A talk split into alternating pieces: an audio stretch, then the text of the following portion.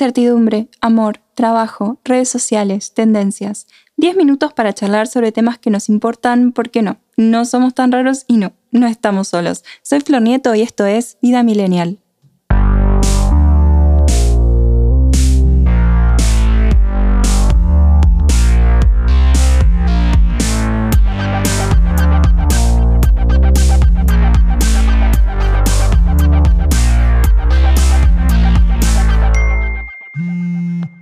Hola millennials, ¿cómo están?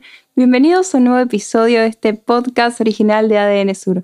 Hoy vamos a hablar de la ansiedad. ¿Qué onda la ansiedad? ¿Qué es? ¿Cómo nos afecta? ¿Y qué podemos hacer al respecto?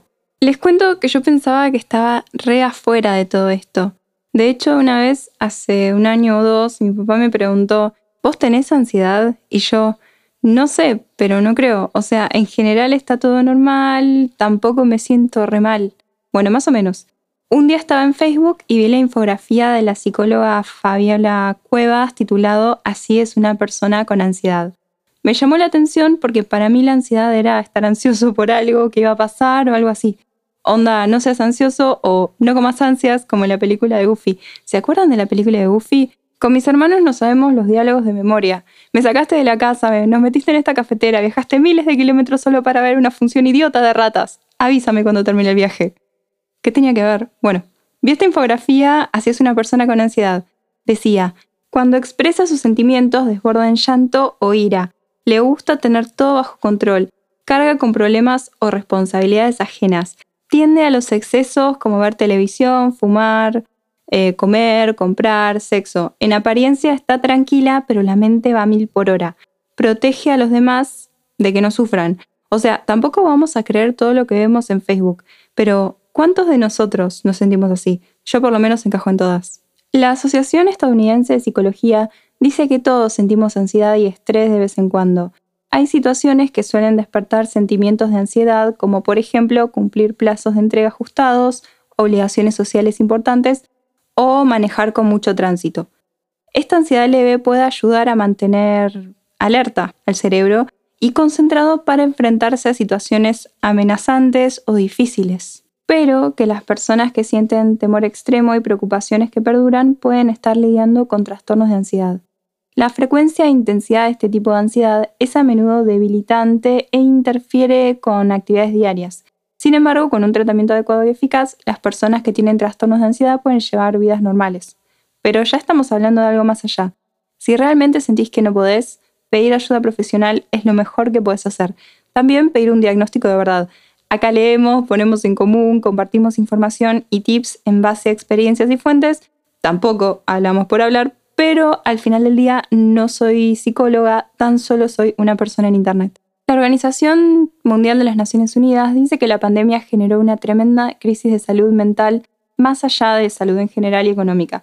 Si sumamos el aislamiento, el miedo, la preocupación, la inseguridad, la pérdida económica, la desinformación el peligro y también temor por nuestros seres queridos. Y eso solamente si no perdimos a nadie. Es un montón. Celso Arango, jefe de psiquiatría del Hospital Gregorio Marañón, le dijo al diario El País de España, hay una respuesta natural de tristeza cuando sufrís una pérdida en circunstancias traumáticas. Pero si esta tristeza se prolonga seis meses y no te deja trabajar, disfrutar ni mejorar, será patológica. Por su parte, Silvia Verdullas, gerente del Consejo General de Psicología, dijo, la mayoría de nosotros pasamos un periodo de transición con síntomas de ansiedad, tristeza, duelos por pérdidas humanas, económicas o de la vida tal y cual como la conocíamos, por la dificultad en el contacto social y en los aspectos que nos caracterizan, por no acompañar a nuestros enfermos, pero ponemos nuestros recursos en marcha y esto se puede ir reduciendo según nos adaptamos. Re. Pero ¿cuáles son los síntomas de ansiedad? Mayo Clinic, una ONG de Estados Unidos que se dedica a la práctica clínica, la educación y la investigación, dice que los signos y síntomas de la ansiedad más comunes incluyen los siguientes. Sensación de nerviosismo, agitación o tensión, sensación de peligro inminente, pánico o catástrofe, aumento de ritmo cardíaco, respiración acelerada, hiperventilación, sudoración, temblores, sensación de debilidad o cansancio, problemas para concentrarse o para pensar en otra cosa que no sea la preocupación actual, tener problemas para conciliar el sueño, padecer problemas gastrointestinales, tener dificultades para controlar las preocupaciones, tener la necesidad de evitar las situaciones que generan ansiedad. Y que sí o sí tenés que buscar ayuda cuando sentís que te estás preocupando demasiado y que esto interfiere en tu trabajo, tus relaciones y otros aspectos de tu vida. Tu miedo, tu preocupación o tu ansiedad te causan malestar y te resulta difícil controlarlos. Te sentís deprimido, tenés problemas con el consumo de alcohol o drogas o tenés otros problemas de salud mental junto con ansiedad. Pensás que tu ansiedad podría estar vinculada a un problema de salud física y finalmente tenés pensamientos o conducta suicida. De ser así, recomiendo buscar tratamiento de urgencia inmediata. ¿Por qué tenemos ansiedad? La Sociedad Española de Medicina Interna dice que entre las causas más frecuentes se encuentran las genéticas, la ansiedad puede heredarse, causas circunstanciales, hechos traumáticos como un accidente, un atentado o un incendio. En estos casos, el sentimiento de ansiedad puede desaparecer cuando concluye el problema o bien permanecer durante meses o años. Es también lo que se conoce como trastorno de estrés postraumático. Consumo de drogas, las anfetaminas, el éxtasis o el LSD son sustancias estupefacientes que pueden causar ansiedad. Para algunas personas también la cafeína o la teína. Experiencias vitales significativas, sin llegar a ser traumáticos, cambios vitales en el presente como un embarazo o incluso alteraciones en el ámbito laboral, un despido, un ascenso, etc. La ansiedad es un sentimiento normal de temor ante situaciones amenazantes o difíciles. Se estima que una cada diez personas sufre algún episodio de ansiedad en algún momento de su vida.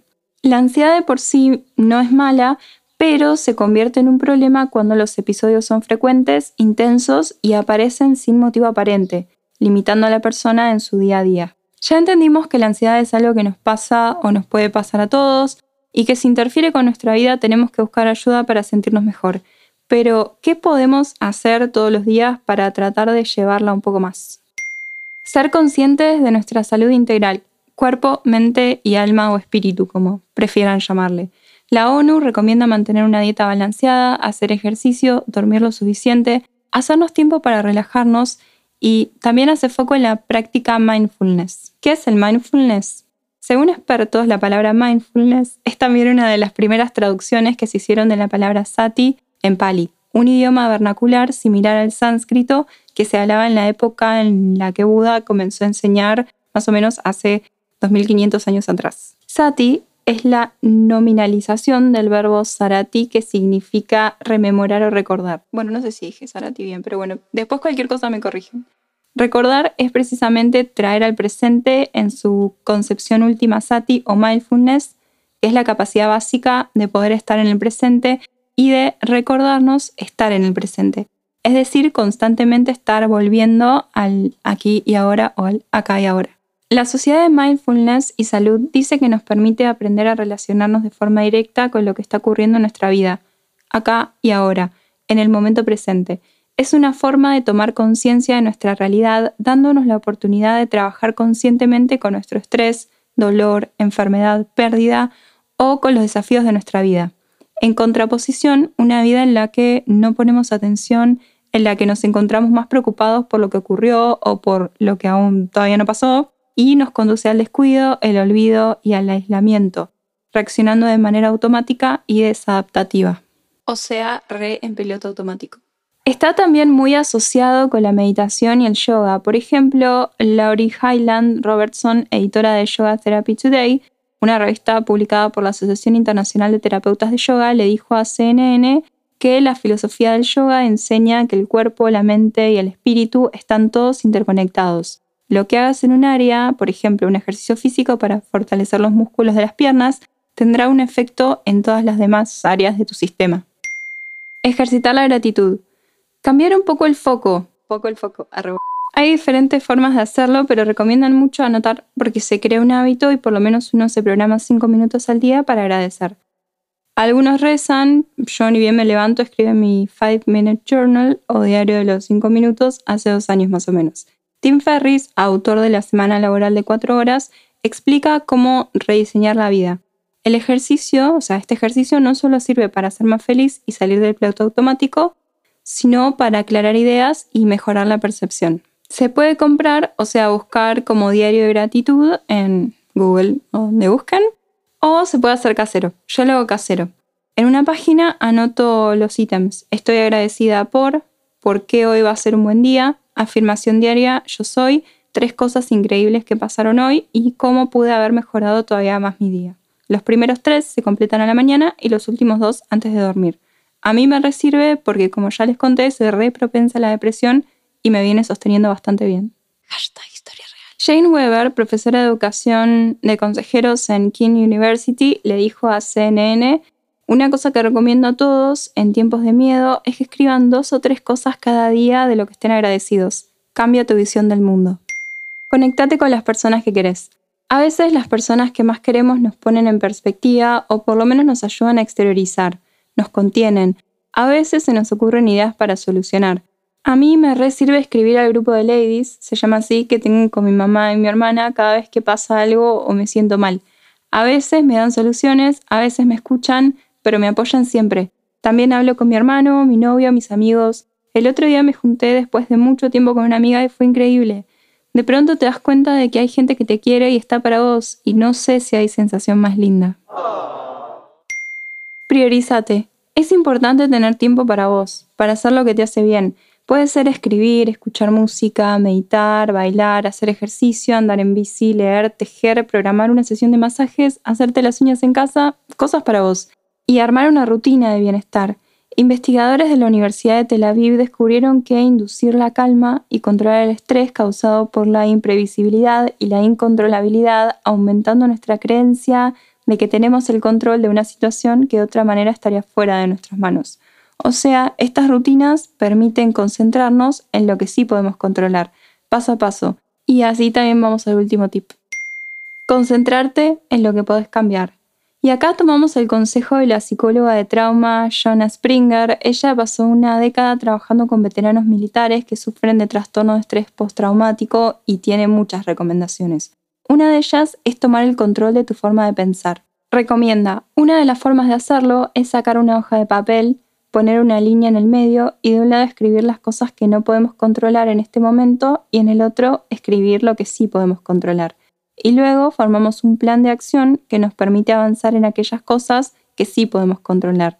Dice que esto nos impide sumergirnos en el sentimiento de impotencia y que de hecho estamos avanzando en las cosas que queremos hacer con nuestras vidas, incluso si hay algunas circunstancias muy desafiantes en este momento. También señala que, por ejemplo, perder un trabajo es un factor de estrés sísmico, una de las cosas más estresantes que te pueden pasar, pero puedes sentarte y reflexionar sobre tu situación negativa o puedes utilizar el tiempo para aprender algo nuevo, profundizar o adquirir algunas nuevas habilidades.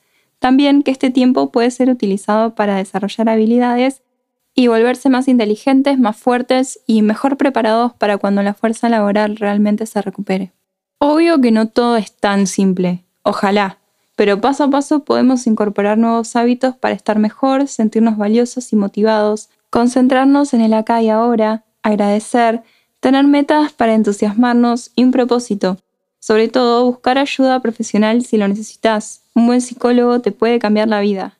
Y desde acá, saber que no somos tan raros ni estamos solos. Hasta la próxima, millennials. Si te gustó este podcast, seguilo. Si querés dejar algún comentario o proponer un tema, podés buscarme en www.adnsur.com.ar y en mis redes sociales. Muchas gracias por escuchar y hasta la próxima.